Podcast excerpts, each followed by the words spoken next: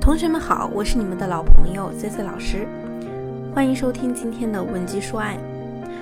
在经历了丈夫出轨这样的事情之后啊，咱们很多同学就会问我这样的问题：C C 老师，既然我老公已经出轨了，那我也认了，但是为什么我想跟他离婚，他不同意呢？他觉得别人好，那就去找别人啊，为什么非拽着我不放呢？其实呢，这个原因呢离不开利益的权衡。我在一本书里看到过这样一句话，就是如果一个人他总是激发你的焦虑情绪，而自己又无法改变时呢，也许离开才是最好的选择。离开某些人不是因为他不好，而是跟他在一起时你不好。所以，对于那些伤害我们的人，放下执念才能回归平静，放下期待才能不被伤害。在开篇之前呢，C C 想告诉同学们，婚姻赋予我们的意义仅仅是一段关系，记住，是利益，而不是所谓的感情。如果这段婚姻可以滋养我们，那无论他是能回家带孩子，还是能按时给家里拿钱，都算是一种利益。那我们可以考虑继续留着他。同学们记住啊，婚姻是来成就你的，不是来消耗你的。比如他时常对你耍横、指责，阻碍你实现梦想，不给家用，还无理的挑剔你，那么他对你呢就是一种消耗。往往呢，婚姻中的滋养和消耗是并存的。当我们在人生主线上奔跑的时候，不再需要他那点可怜的滋养时，你就可以振翅飞翔了，离开这段婚姻。当我们能力尚且薄弱，离开这段婚姻呢，你还不足以去承担那些风雨，那么我们就可以在婚内先悄悄地丰满自己的羽翼，待到足够强壮的时候呢，再一飞冲天。因此啊，婚姻呢是用来成就你的，不是用来服侍你的。你记住，丈夫呢，如果说不想离婚，也不想和第三者断，这是一种怎样的体验呢？首先啊。我想告诉大家，很多出轨呢是没有预兆的，它就是会打破很多人对婚姻和爱情的幻想，导致呢很多人是不愿意接受现实的。你痛苦的男人看不见，他反而觉得呀你不好好过日子，是你反倒把家里闹得不安宁了。你开始恨自己呢不够独立，不够当机立断。哎，你觉得你的痛苦呢都是男人带来的，他应该赎罪，但他却觉得呀你这个女人怎么那么事儿多啊，怎么那么不安分？都说了跟你好好过日子，你却仍然不相信他。他天天跟你讲，我早就和那个女人断了，是你不相信我，这日子怎么过？当你把证据甩在他脸前的时候，他又要跟你狡辩说，哎呀，其实呢，我舍不得他，那我也舍不得你呀，更舍不得咱们的家，咱们的孩子，我不会和你离婚的，我是爱你的。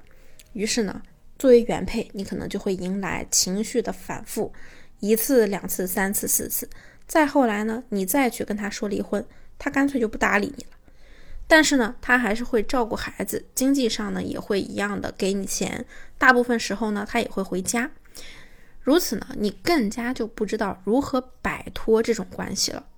你的情绪呢不受控制，你只能不停的自责，恨自己为何不能手起刀落，立刻斩断这段孽缘呢？在这样的情绪之下，反反复复的，你的生活。工作、孩子，又怎么能过得好呢？还有的同学问我啊，C C 老师，我老公和那个第三者是不是真爱呀？我告诉你啊，什么爱不爱，他就是想后宫佳丽三千罢了。被出轨的女人中，很大一部分是觉得老公能出轨跟这个小三在一起啊，说明一定是真爱。还有小部分的女性呢，认为男人跟小三是逢场作戏，最爱的还是自己。这两种声音啊，是遭遇出轨后比较普遍的。那男人到底爱小三吗？他们之间是真爱吗？答案呢，大部分情况下都不是。有些男人呢，他只是把第三者当做一个展览品，真的就是一个花瓶一样。当然，有些情况呢，是因为呢，对这个小三产生了好感，上升到了脑风期，觉得呢自己走心了，就回家想逼着你离婚。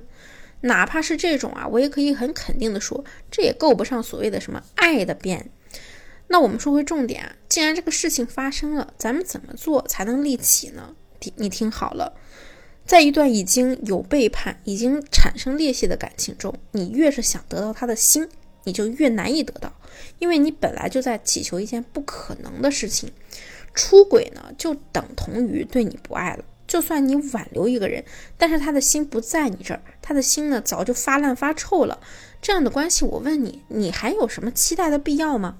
所以啊，第一呢，你要减少期待，降低依赖，树立起你的框架。对出轨的男人呢，还心生期待，是导致很多同学陷入困境的根源。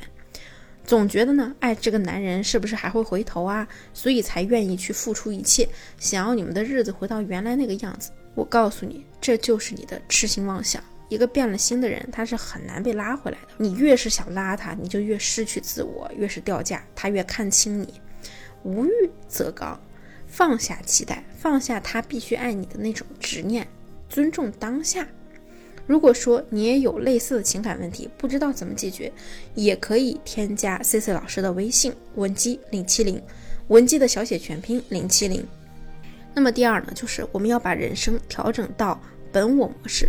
想要真正从一段糟糕的关系里走出来啊，你需要强大你自己，把重心呢放到自己身上。不断的去提升自我，这样才能在感情中掌握主动权。你要关注自己，不停的发展自己，是让我们能够无论在婚后和婚前呢，都能够有资本翻身的重要步骤。如果你总是希望依赖他人，渴望男人来帮你，那你就会成为别人的附属品，毫无价值。你被抛弃的几率呢也非常大。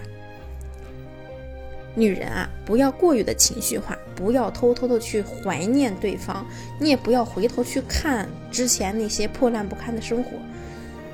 你要过就去过另外的生活。我们每个人呢都有重新选择自己生活的权利。如果你也希望可以拥有这种能力，或者说呢你目前呢处在一个纠结不安、无法自行处理婚姻问题的时期，你可以把你的困惑。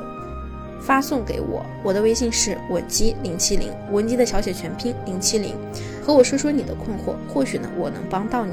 好了，今天的内容就到这里了，我们下期内容更干货更精彩。文姬说爱，迷茫情场，你的得力军师。